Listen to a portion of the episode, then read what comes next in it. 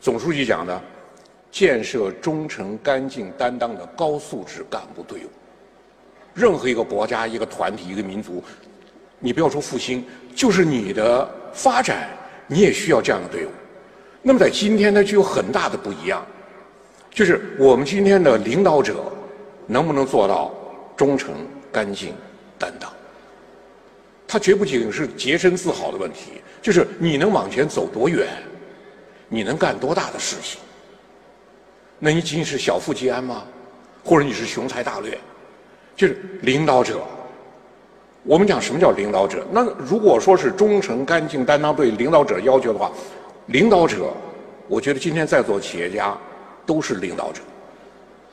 领导者就在一定社会组织群体内，自上而下率领、引导、组织、指挥、协调、控制下属活动的人，这被称为领导者。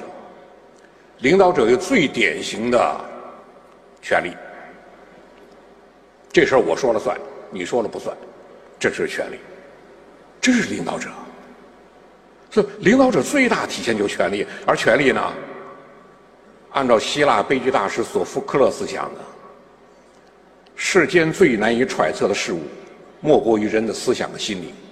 要想看清楚一个人，最好的方法是将权杖塞在他手里，看他如何行权好礼。你掌握权力，你很难隐藏自己。你没有权利，你可以说我远大抱负，我这人洁身自好，我是道德楷模。但一旦权力到你手里，索福克勒斯讲，人的本质在权力中尽显。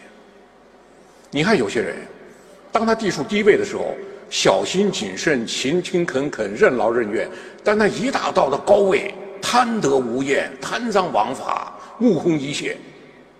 你说这个人变了吗？你这样说，很多人变了，他不注意学习，他变了。其实什么呢？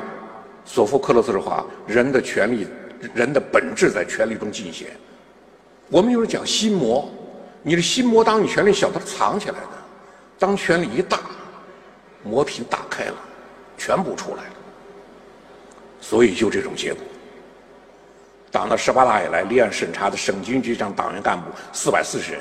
十八届中委、候补中委四十三人，中纪委委员九人，厅局级干部八千九百余人，县处级干部六万三千余人，处分基层党员干部二十七万八千人，追回外逃人员三千四百五十三名，百名红头人员现在已经六十人了。我这数字还是十十有大的数字，所以为什么要提忠诚、干净、担当？不是为了锦上添花，不是我们已经做得很好啊，是雪中送炭。在今天执政、领导、权力，在今天这环境下，我们必须要注意这一点。忠诚，忠诚是基准，最基本的标准。干净是底线，做人是有底线的，有些东西是不能逾越的。担当是体现，如果忠诚干净什么都不干一点用没有必须得担当。